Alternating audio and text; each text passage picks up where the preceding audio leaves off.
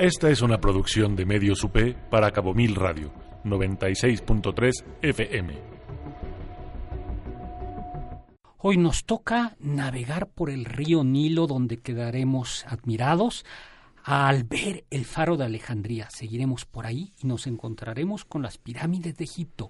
Más tarde, cruzando el Mediterráneo, llegaremos a Grecia, donde quedaremos estupefactos frente a la estatua del Zeus olímpico. Y luego, cómo no, iremos a Mesopotamia, la tierra entre dos ríos, para observar los jardines colgantes, porque hoy, amigos y amigas, navegaremos por entre las maravillas del mundo. Radio UP. Hola, hola amigos y amigas, ¿qué tal? ¿Cómo están? Soy Héctor Zagal, aquí en Cabo Mil, transmitiendo desde Radio Universidad Panamericana para ustedes, amigos de Baja California Sur. XHSJS 96.3 FM. Y ese que acaba de hablar es nuestro náufrago de cabecera, Su- Rica- eh, pe- perdón, el A ver. capitán, lo interrumpí. A ver, y, Su, su- eh, de nuevo. A ver. eh, es, va. y ese que acaba de hablar es nuestro náufrago de cabecera. A ver, ya habla, Ricardo. Eh, pues su intrépido amigo, ¿no? El joven maravilla, el, el Robin del Batman, ¿no? Me, gusta pensarlo así, doctor, me gusta... No, eres este, náufrago. pss, qué Eres qué náufrago. mala leche, doctor, qué mala Pues la leche. verdad es que sí. ¿Hasta cuándo se nos va a pasar esa... un- después de unos juegos de azar y unos buenos tragos? doctor? A ver, bueno, vamos a ver. Impresióname un poquito y a lo mejor comienzas a ser considerado miembro de la tripulación. ¿Cuáles son las siete maravillas del mundo antiguo? A ver, se las voy a enumerar, ¿no? Pero sin acordeón. Sin, sin acordeón, bueno, no, me va a hacer ponerme nervioso, doctor. Este, bueno, la primera es la, la pirámide de Giza, ¿no? Sí, ven. Este, luego, bueno, digamos, la, la numeración es aleatoria, ¿no? Ja- los jardines colgantes de Babilonia, Bien. eh, el templo de Artemisa, en Éfeso, muy bien. este, la increíble estatua de, de Zeus en, en Es- Olimpia. Esa la acabo de decir yo. Bueno, Ah, bueno, vale. doctor, me preguntó que cuáles eran las siete, Bien. ¿no? A ver, ¿y luego? Eh, el mausoleo de Alicarnaso, Sí, el mausoleo de Alicarnaso. este, Coloso de Rodas Bien. y el famoso faro de Alejandría. Ese también lo dije yo, no tiene chiste. Bueno, lo apunté ahorita que Ay, usted lo estaba diciendo. ¿no? Bueno. ¿Cuál es la que a usted más le gusta, doctor? Eh, pues fíjate que yo- es que en realidad yo creo que la más admirable eh, son las son las por su ingeniería son las pirámides. Sí, yo también pensé, aparte son las, las únicas que sobreviven, ¿no? Sí, O sea, en realidad, o sí, sea, todo lo demás no tenemos más que referencias, más que referencias. cuentos. Pues no, sí. este, pinturas, ¿no? Oye, ¿por qué los por qué los seres humanos nos gustan las listas? Híjole, pues por discriminación, ¿no, doctor? A ver, O sea, hay un poco de eso. a ver, ¿por qué nos da por hacer listas y por qué la lista de, de, de maravillas? Exactamente. ¿Por qué nos da por hacer listas? No sabría decirle, doctor, ¿no? Lo que sí sé decirle es que, eh, digamos que la determinación de las siete maravillas fue como producto de una mala traducción, por decirlo así. A ver, ¿cómo? ah, pero Este, eso, sí. Ajá, o sea, pero vamos por otro lado, ¿no? Pero lo de las listas, no estoy seguro por qué nos gusta a la gente. Pero a ver, por qué- bueno, yo, yo creo que es porque nos da la certeza de que conocemos algo por la competencia, ¿no? Los siete datos, los siete números, los siete lo que sea. Y, y que es una maravilla. Que es una maravilla. Sí, a Y ver, ¿qué- una, una majestuosidad desde el punto de vista de la creación del ser humano. Así lo veo yo en respecto a las maravillas del mundo, ¿no? mira- sea- mirabilis, lo admirable. ¿Qué es lo admirable? Aquello que es, es bello o digno de ser visto. O sea, la belleza moral, ¿no? Ah, esa es inventada, doctor, ¿no? O sea, ¿Cómo y, y esa esa es muy volátil. La belleza moral, la, Sí. la belleza física también. Bu- Bueno, sí, sí, es cierto. Ahí me la, me la mató, doctor. Te la ma- sí, sí, sí, totalmente. Eh, fíjate que esa es una pregunta. ¿Cuál es el criterio para qué es lo admirable, qué es lo maravilloso? ¿Tú dirías que un incendio es mar- maravilloso? Depende de la perspectiva con que se ha visto, ¿no? O sea, la verdad es que hay, hay, hay momentos en los que yo voy caminando por la calle y de repente si te olvidas de todo y te pones a disfrutar de lo que vives, sí hay muchas cosas que son realmente muy bellas. Por ejemplo, el fuego, desde un punto de vista de admiración, a mí me parece que es muy bello, ¿no? Ahora, si estás hablando de que ese fuego tiene envuelto a Notre Dame, pues como que el contexto no es tan agradable que digamos, ¿no? Hay un autor griego, un filósofo longino, que decía que lo sublime era eh, lo eh, bello extremo y que lo sublime era una belleza que llevaba al espectador a una especie de éxtasis. ¿Tú alguna vez has tenido una especie de éxtasis al ver algo bello? Y no me hables, por favor, de tus experiencias personales. Esas no cuentan. Este, pues Creo que el, el, ron que tenemos cargado aquí, doctor, me, me, nada más de verlo me causa una profunda belleza. ¿no? Eso, se llama, eso se llama alcoholismo. No, por ejemplo, la alhambra, ¿no? Que no es propiamente este, un... Eh, está en este listado, pero sí, me, sí causa una fascinación por la magnitud de la obra y los detalles, ¿no? Más allá de que yo pueda ser un curador de arte o no, que ahí ya entran un montón de parámetros que que sabrá Dios, pero creo que sí hay una belleza, digamos, este, ¿cómo podría llamarle? Por sí sola, ¿no? Porque no es que yo esté maravillado. A ver, vamos a hacer a Sócrates ya. ¿Y qué es la belleza para ti? ¿Qué es para...? O sea, ¿qué dirías que es la belleza? Este... Aquello que desde una perspectiva individual te hace sentir una gran emoción o pasión o ¿no? A ver, por ejemplo, el ron entonces te hace sentir una emoción. Una emoción, una ¿Es bello? Sí, es una gran belleza, ¿no? A ver, pero por ejemplo, un chicotazo, como los que te voy a dar terminando el programa, te van a hacer sentir una emoción, que es dolor. Mm. ¿Son bellos? Ah, bueno, para mí sí cuando suena. Es que le lo que iba a decir, para usted pero sí, para ti, qué mala... Este... ¿Cómo que, síguela así, te voy a cortar la lengua. Este, no, no, o sea, sí, tienes razón, ¿eh? tiene que ser una, una emoción, este agradable, ¿no? O sea, tal cual. O sea, comer tacos al pastor. ¿A ti te gustan los tacos al pastor? Sí, es que es una belleza comer tacos al pastor. ¿Tú dirías que es una belleza? ¿No dirías que es un placer de otro tipo?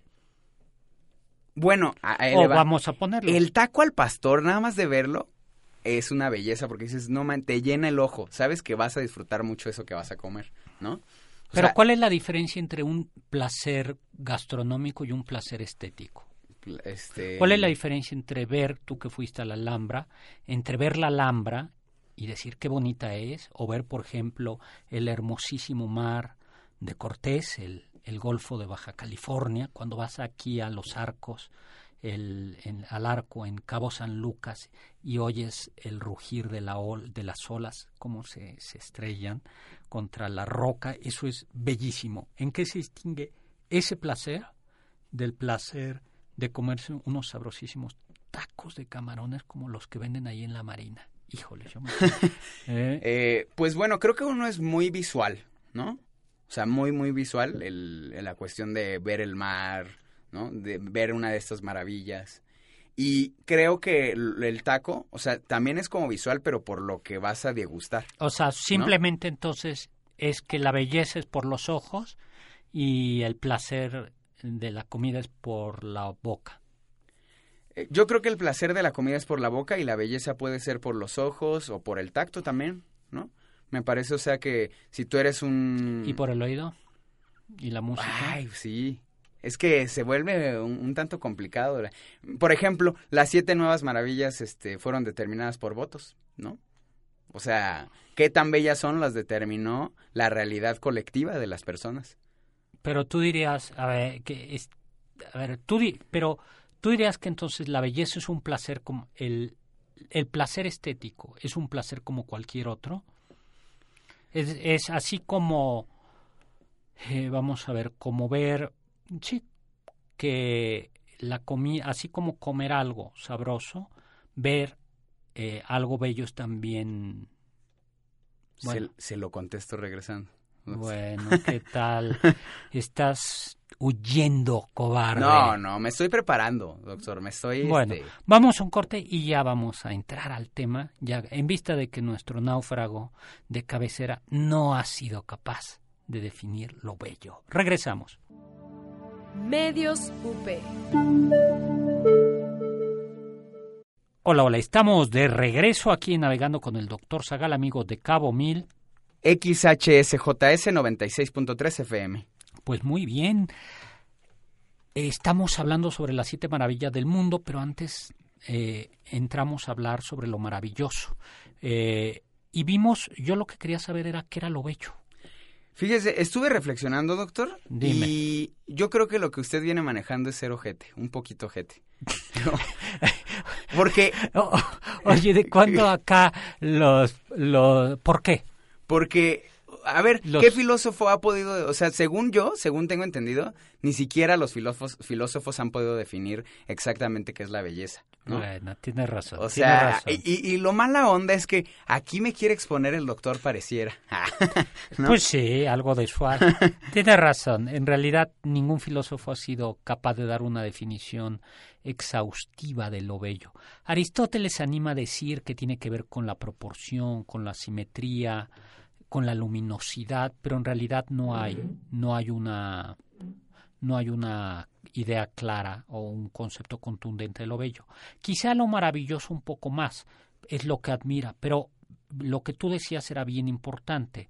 Lo que admira, admira dependiendo de la época, dependiendo del momento. Por ejemplo, en nuestra época eh, no es admirable o no es tan admirable dar la vuelta al mundo en 80 días. O sea, decir, a ver, la, di la vuelta al mundo en 80 días, bueno, pues la puedes dar en avión haciendo tres escalas en Claro, era cinco fascinante. días.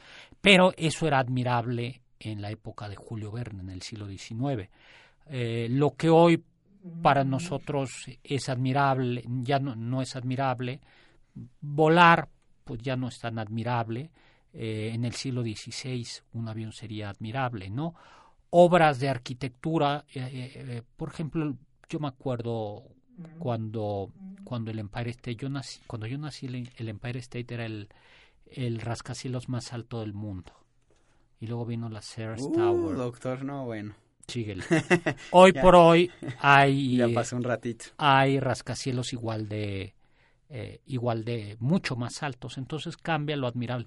Eh, el sentido, lo, lo, lo admirable también es muy contextual.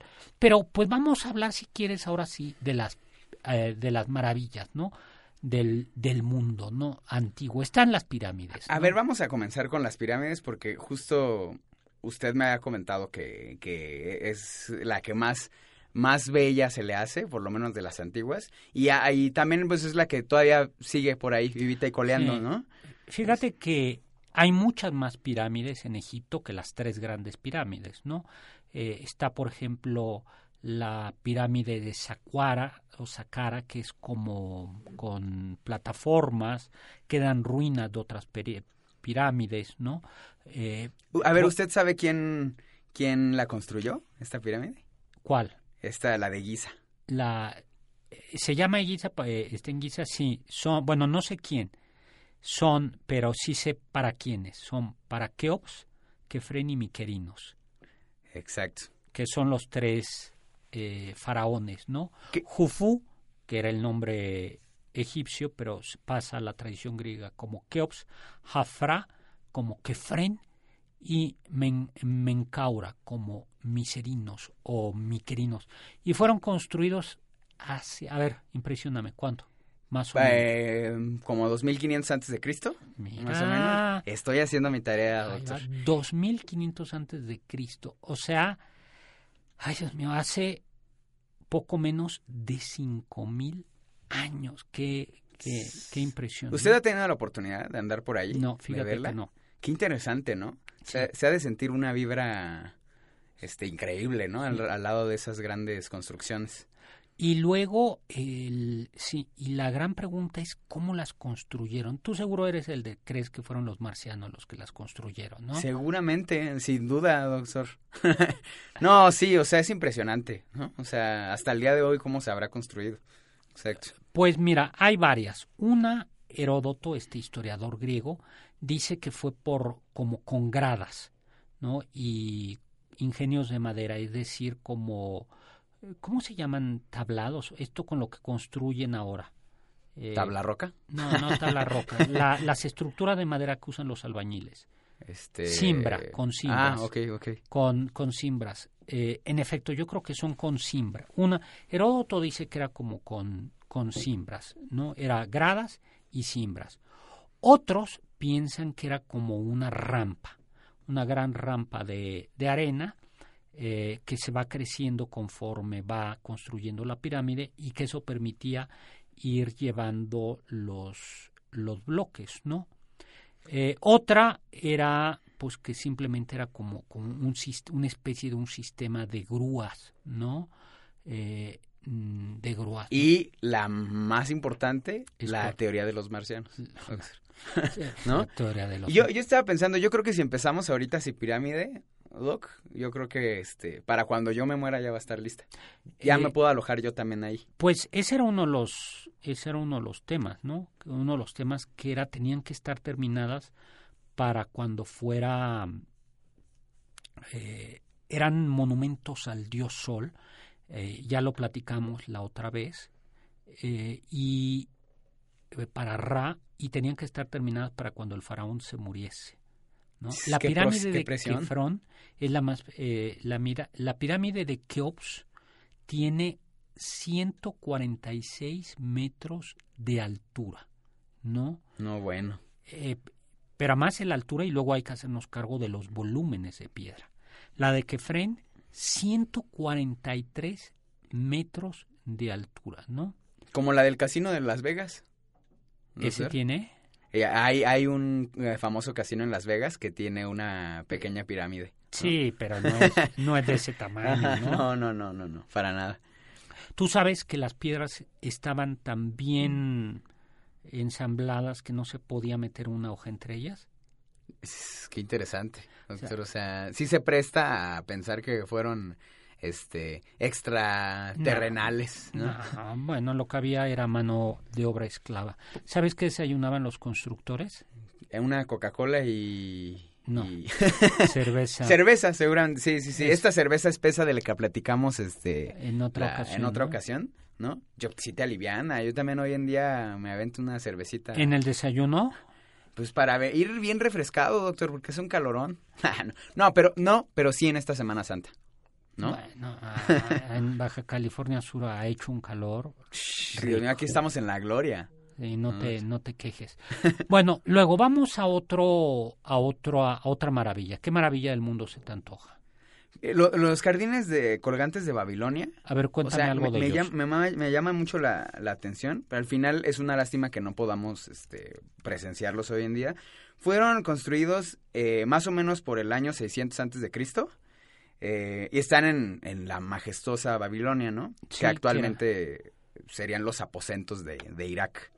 Sí, quedaba, eh, sí, en realidad Babilonia decían que era la gran ciudad, ¿no? Eh, la, la gran ciudad. A ver, ¿y por qué? A Babilonia también se le conoce como la Babel de los textos bíblicos. ¿Tú sabes, conoces la historia de Babel, de la Torre de Babel? La Torre de Babel, no exactamente. doctor. Viene, no me, el- te iba a decir, no, no vienes manejando lo que viene siendo la Torre de Babel. Lo que viene siendo la... Yo Bueno. creo que después del corte platicamos de la Torre de Babel. Medios UP en redes sociales. Escúchanos en Spotify como Medios UP. Hola, hola, estamos de regreso aquí en Cabo Mil. Por XHSJS 96.3 FM. Y yo me siento muy orgulloso porque por lo menos ya de eso no me regaña el doctor, ¿no? Ya, se le está pasando la amargura que les viene manejando este el doctor. Ya ya ya me está empezando a aceptar aquí. Poquito, poquito, poquito. Pues amigos de Baja California Sur, estamos transmitiendo desde Radio Universidad Pa- Panamericana en la Ciudad de México para ustedes amigos de Los Cabos. Pues vayamos a la historia y leyenda de los jardines de Babilonia. Algunos dicen que en el 600, otros en el 500. Eh, el hecho es que hay, eh, dice la leyenda, había una mujer, una reina, que venía, eh, se había casado con el rey de Babilonia, pero ella venía de las montañas. Y recordemos que Mesopotamia se llama Mesopotamia porque es la tierra entre dos ríos, Mesos a la mitad y Pótamos, ¿no? Lo- los dos ríos, por eso hipopótamo es el caballo de ríos o del río. Eh, los dos ríos son el Tigris y el Éufrates, la fértil media luna, porque la zona que estaba entre esos dos ríos era increíblemente fértil. Eh, pero esa zona es una zona muy, muy plana y esta mujer estaba triste porque extrañaba sus montañas llenas de árboles. Y se quería regresar. Y entonces el rey le dice, mi reina, para que no estés triste, ahí te van. te voy a construir eh, un, unos jardines. No, bueno, las frases del doctor, mi reina, para que no estés triste, me voy a te voy a construir lo que viene siendo unos jardines. No, yo no dije lo que viene siendo. mi reina, te voy a construir unos jardines. Eso suena como de galán de película mexicana, ¿no, doctor? Pero no construyen los jardines por sus Bueno, no. En Mesopotamia había un tipo de construcción que se llamaba sigurat, de donde viene la leyenda de la Torre de Babel. Eh, el sigurat no era exactamente una pirámide, era, mm, quizá más parecía una pirámide escalonada, una especie de torre escalonada, vamos a decirlo así. Entonces lo más probable es que los jardines que estaban contiguos eh, al río, aunque para que pudieran ser admirados por todos, aunque el pueblo no podía visitarlos, eran un sistema eh, de terrazas, ¿no? En estricto sentido no colgaban, es decir, no, no, no colgaban, sino eh, lo que significa era un sistema, un sigurat de torres, era una torre escalonada y con diversas terrazas. Eh, Estrabón, este historiador griego, decía, consta de unas terrazas abovedadas, alzadas unas sobre otras, que descansan sobre pilares cúbicos. Estas son ahuecadas y rellenas con tierra para permitir la plantación de árboles de gran tamaño. ¿no? bueno, eh, debe haber sido eh, extraordinariamente bello. Y, y, se me hace interesante porque cuando empezó usted a relatar, este, mencionó que la leyenda dice y es interesante porque de hecho es la maravilla de la que más dudas hay de que sí haya existido. Pero sí ha habido descubrimientos, ¿no? Sí ha habido. O sea, ya cada vez hay más, este. Bueno, y se dice que los persas eh, fueron los responsables de acabar con, justo también pues, se llevaron todo cuando, Babilonia. cuando tomaron Babilonia la queman. Eh, y cuando Alejandro Magno llega a Babilonia, los jardines ya estaban prácticamente destruido. O sea, también ya nada más alcanzó a ver las pinturitas. Pero platícanos, Doc, perduró más o menos hasta el 200 antes de Cristo. ¿Usted sí alcanzó a, a ver algo de las... Ah, no. Te voy a aventar, te voy a aventar. No, no, no, es, es broma. Otra de esas, otra de esas bromitas. Confírmenos la teoría, es verdad. no, y, y te acabas. Y luego, sí, hay, a ver, sí se sabe que existieron, porque hay varias referencias pero lo que se cree es que era como terrazas, como estos roof gardens, pero a lo bestia. Ya, sí. ¿No? O sea, bien e- podríamos ir aquí a la Condesa y nos sacamos dos que tres maravillas de mm, modernas. Ahora yo creo que notaba. La Condesa es el barrio hipster de la Ciudad de México, donde vive... Eh, ¿Tú vives en la Condesa? ¿Tú eres hipster? Ah, no, fíjese, doctor, yo soy bien humilde. No. Pero el doctor este juzga a todos a partir de su situación, por eso cree que todos podemos darnos andarnos paseando por las pirámides de Giza. ¿No? Bueno, mm, pues vamos a hablar de otro, el templo de Artemisa en Éfeso. Eh, Éfeso es una ciudad que queda actualmente en Turquía y allí se rendía culto a Artemisa o Diana. Artemisa era hermana gemela de Apolo, era diosa de la luna, protectora de los partos, de la casa con Z, por eso frecuentemente Artemisa se le representa con un arco, con un venado o con unos perros. Artemisa era una diosa virgen y era muy celosa de su virginidad. En una ocasión hay un cazador, se está Artemisa con sus amigas bañando en el río, para que escuches, ¿eh? y entonces Pues le echa un ojito el cazador. ¿Y qué crees que hace Artemisa? Le clava una no, lecha en la... Lo convierte en venado y le echa los perros. Ah, no, bueno. Entonces no era tan recatada si le echó los perros, doctor. Nah, no, no. Pero los perros para comérsela. ¿no? Y, el- Este- y entonces el venadito fue devorado por los perros y luego flechado para Artemisa. Tú dirás si le faltaba hacer No, bueno. No, aparte es interesante porque justo las estas estas maravillas son este construcciones que llevaron años, ¿no? O sea, por ejemplo, esta comenzó siendo construida por el rey Creso. Creso era el rey, era un rey increíblemente rico. Y al final eh, fue destruida, ni siquiera se, se terminó en ese momento, hasta que Alejandro Magno ordenó su reconstrucción. Sí, es muy interesante la historia de él porque todavía San Pablo, cuando visita Éfeso, eh, ya se había reconstruido el templo y em, a la, afuera del templo vendían estatuas de plata de la diosa Artemisa. Y cuenta Hechos de los Apóstoles que San Pablo comienza a convertir a la gente y la gente se hace cristiana y abandona el, el culto a Diana de Éfeso o Artemisa de Éfeso, y entonces un platero, es decir, uno de los puesteros, se enoja y dice nos están quitando el negocio y comienza a, acu- a- a acusar a San Pablo, y a San Pablo lo expulsan de Artemisa porque le estaba eh, quitando el... el Sí, comiendo el mandado, básicamente, Exactamente, ¿no? porque si se hacían cristianos dejaban de, de ser, este, ¿cómo se dice?, de tener clientela, ¿no? Eh, algo también importante es que este, eh, este mm, templo fue destruido por un incendio provocado. ¿Tú sabías eso? Sí, sí, sí. En el 356, un tal Heróstrato dice, yo quiero ser famoso. ¿Cómo me hago famoso? Incendiando algo, ¿no? O sea, era pino- pirómano aparte. Y de- dijo, para ser famoso voy a destruir el 21 de julio del 356 el templo de Diana en Éfeso y lo destruye. Los efesios dicen, no le vamos a cumplir el, el ¿cómo se dice? El, El el capricho y vamos a olvidar su nombre. Pero al final resulta que por ahí se alcanzó a colar y sí reconocemos eh, y sí sabemos quién fue Qué loco que, que su forma de perdurar es haciendo tal Pues hay desastre, gente que ¿no? lamentablemente es así.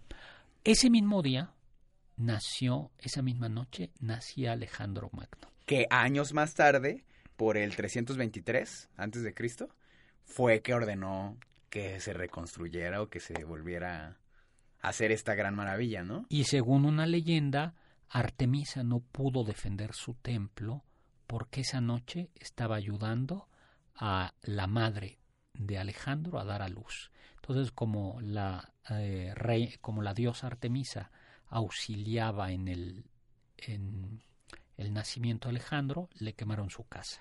Bueno, pues nos tenemos, y por eso precisamente lo que tú contabas, que Alejandro reconstruye en agradecimiento el templo de Diana en arte, de Artemisa, que luego conocerá, reconocerá la versión reconstruida de San Pablo. Nos tenemos que ir a un corte ya, y nos quedan, híjoles, muchas maravillas, tenemos que ir a la del mundo moderno. Bueno, vamos a un corte. Radio UP. Hola, hola, estamos de regreso. Soy Héctor Zagal, aquí en Cabo Mil, en este Navegando con el Doctor Zagal para ustedes, amigos de Baja California Sur, transmitiendo desde Radio Universidad Panamericana, Ciudad de México. E XHSJS 96.3 FM. Pero con, ya lo estabas diciendo con enjundia, Ricardo Ayahuaca. No, vea, va de nuevo pues, doctor. XHSJS 96.3 FM, porque se lo merecen nuestros amigos de Baja California Sur. Tiene usted razón. doctor. ¿Tenemos Facebook o no? Sí, tenemos Facebook ahí navegando con el doctor Zagal y también se pueden meter a la página de internet de Cabo Mil para ver ahí todos los podcasts. Bueno, escucharlos, ¿no? Maravillarse con los podcasts. Eso. La estatua, de, eh, cuarta maravilla, la estatua de Zeus en el Olimpia fue esculpida por Firias, que fue también escultor de la Atenea del Partenón, y estaba dedicada a Zeus en esa ciudad. Y en- ¿Esa ciudad por qué era famosa? dentro de su pro- propio templo, ¿no, Del doctor? templo, Del sí. templo de eh, Olimpia, porque ahí eran los Juegos, se- o sea, ahí empezaron los Juegos Olímpicos, ¿no? Exactamente. que ahorita qué, qué, qué interesante no de que a- al final sí prevalece esta figura este eh, antigua que se tiene de los Juegos Olímpicos, a pesar de que haya cambiado tanto con el Sí, tú, eh, por ejemplo, el deporte, ya lo hemos contado, se hacía desnudo, salvo la carrera de caballos. Cosas que se hacían muy bien, doctor, ¿y ahora qué nos ha pasado? Nos, somos O sea, unos tú sí quieres doctor. ir a hacer deporte desnudo, o sea, ¿a ti- tú sí quieres jugar fútbol desnudo. Pues como yo ya no hago tanto deporte, pero pues igual puedo admirar un poquito este No, no, no, eres las, tú. las juegos femeninos. No, porque las mujeres no podían asistir más que a las carreras de coches. No, bueno. Precisamente porque había desnudos. Como los jóvenes, todos los atletas estaban desnudos, por eso no podían entrar las mujeres. Y tú sabes que en los Juegos bueno. Olímpicos, como era en honor de Zeus, que como eran en, en, en honor de Zeus, no había, eh, no se podía utilizar sombrero Mm, qué interesante, no sabía. por respeto a Zeus y entonces el sol te hacía pomada. Y había otro problema y es que había muchos mos- mosquitos y este mosco tipo, esta mosca que se llama, ay, ta, eh, se me acaba de olvidar, de olvidar, es, es esta mosca tábano Mm, que, que pica y entonces que pica horrible, incluso pica a los animales y se le adoraba a Zeus, se le ofrecían unos, unos, eh, ¿cómo se dice? Unos ritos, unos sacrificios para que Zeus alejara las moscas y a los mosquitos. Más bien parecía que en realidad todas las moscas y los mosquitos iban, aparecían más a comer. Ay, no, ah, hoy sí nos hace falta un rezo para los moscos, ¿no, doctor? No seas-. Porque aquí nos están comiendo vivos dentro del barco. No, pero... Está muy fresa. Pues el caso es que eh, lo importante de este templo, que en realidad fue terminado muy tardíamente, muy, muy tardíamente, eh, este, es, eh, este, este templo, lo más importante era el Zeus, que estaba hecho, a ver, te voy a dar, era un Zeus, a ver si sabes qué quiere decir eso, crisoelefantino. Trizo elefantino. Crisoelefantino o cresoelefantino. Eh, seguro que no sabe. Híjole, no, esa palabra usted se la inventó ahorita, doctor. No, quiere decir que llevaba, eh, que llevaba oro y marfil. ¿No? En su... Sí, mm, sí. eh, escul- eh, en la estatuilla, pues la estatua eh, Sí, estaba era- bueno, re- no realizada era- de oro y... No era, no era una estatuita. Ajá. La, el bar, el- la nave, el, el, ¿cómo se llama? El templo, eh, era un templo que tenía 17 metros de altura, 96 de largo, 40 eh, de ancho. Solo quedan unas poquitas, unas poquitas columnas. Pero lo, Qué más, impo- pero lo más importante era el, el maravilloso, eh, eh, la maravillosa escultura de, de Zeus, ¿no?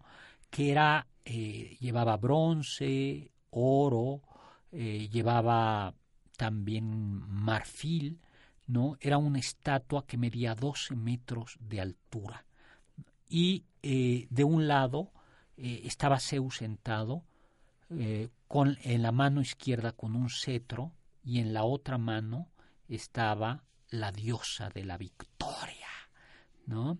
No, Eh, bueno. La diosa de la, de la victoria. ¿Qué, qué otra... qué otra...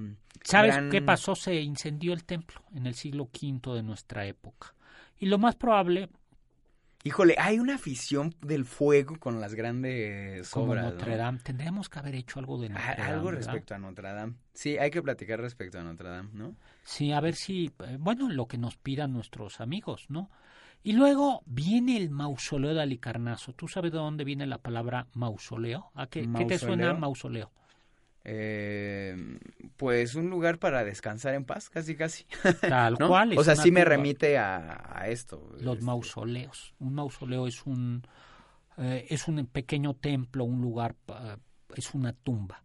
Pues resulta que la reina Artemisa, esposa del sátrapa del mausolo, sátrapa era como el gobernador. Los reyes persas tenían en las diversas provincias sátrapas. La verdad, los sátrapas eran bastante malos, por eso se utiliza la expresión sátrapa para referirse a alguien que vive como rey, como príncipe, y que es un aragán y un déspota, el sátrapa. piensa bien lo que voy a la respuesta. ¿Soy un sátrapa en este barco? ¿Piensa bien la respuesta? Eh, no, doctor, usted, Ah. es, usted es Zeus en, en el barco. ¿no? Bueno, Es- pues es su- entonces su templecillo. eh, eh, el sátrapa Mausolo, eh, su esposa sí lo quería mucho, eh, sí lo quería mucho y cuando murió eh, le hizo eh, su mausoleo. Pues así nosotros, doctor. O sea, a lo mejor no se lo expresamos ahorita, pero cuando usted ya le toque partir o le toque ir a recoger margaritas, le aseguro A que le voy a hacer un buen. Ajá. ¿De dónde te sacas esas expresiones? Es, es una forma bella de interpretar la muerte, ¿no, doctor? Ir a recoger margaritas. Entonces, ya cuando a usted le ocurre eso, nosotros vamos a crear un mausoleo igual, ¿no? Igual de bello. A lo mejor no en, en, eh, en este, como, como este que fue creado en el 353 antes de Cristo, ¿no? Vamos a acoplarlo a las nuevas tendencias de arquitectura, pero vamos este a- mausoleo tenía eh, 134 metros de perímetro, 46 de alto, eh, estaba adornado con grandes relieves y tenía además una coronado por el, un carro triunfal, ¿no? con los grandes escultores de la, de la, de la época. Eh, lamentablemente un temblor pues lo destruyó. Pero sabes que hay en Melbourne, en Australia, un mausoleo eh, inspirado en el mausoleo de Alicarnaso. Se llama el Santuario de Memorias. Eh, es para héroes y bueno. O sea, es como una especie de reproducción. Sí. No, Ah, inspirado. O sea, es por- inspirado, pero este es diferente. o eh, sea, está inspirado. Mm, ok. ¿Sabe qué? Antes, eh, algo que no quería que, que se me pasara, se nos pasara, era el concluir qui- por qué resultaron estas siete maravillas, ¿no? Que hemos, no hemos especificado. Y al parecer, bueno, no al parecer, sino que todo deriva de unas pinturas que hizo un, un pintor perteneciente de los Países Bajos. Eh, ella conoce, ¿sabe quién es este pintor? No, ahora sí Ah, lo agarré en curva. Ya, ya le tenía que ganar una. Una, Una, a ver, Se llama Maerten van Heemskerk. él fue Y- el que se los inventó. Él fue el que los pintó, ¿no? Y a raíz de esto, que por cierto, si estoy pronunciando mal su nombre, que nos ayuden por ahí este, nuestros amigos, pero él fue el que eh, representó estas maravillas y a través de varios textos que se han recopilado se ha llegado a, a interpretar que en realidad, más que maravillas, se hablaba de que eran pinturas de las que tenías que maravillarte. Y a través de los años se ha ido distorsionando esa traducción y ya se terminó así de, ah, ok, estas son las siete maravillas. Entonces, de ahí, de las pinturas de este señor, proviene ya todo estas este, maravillas. Pues no lo sabía, maravilloso. Ahí está, doctor. Oye, nuestro, mi Twitter arroba hzagal, zagal con z, tenemos que ir a un corte, ¿verdad? Nos vamos. Escucha, imagina, siente, vive. Radio UP. Hola, hola, bueno, pues ya se nos acabó el tiempo, ya no nos dio tiempo de hablar del Coloso de Rodas y del Faro de Alejandría. Eh, también lo destruyeron el Coloso, un temblor, y el Faro, también un terremoto. Pues muchísimas gracias, Ricardo, muchísimas gracias por acompañarme. Gracias a, a usted, doctor, y a nuestros amigos de, de Cabo Mil y Baja California Sur por XHSJS 96.3 FM. Muchísimas gracias, Aldo, en Controles. Muchísimas gracias a ustedes, amigos de Baja California Sur. Y los dejo con Immanuel Kant, que decía, sapere aude, atrévete a saber. Producción general, Aldo González Alcilo. Radio UP.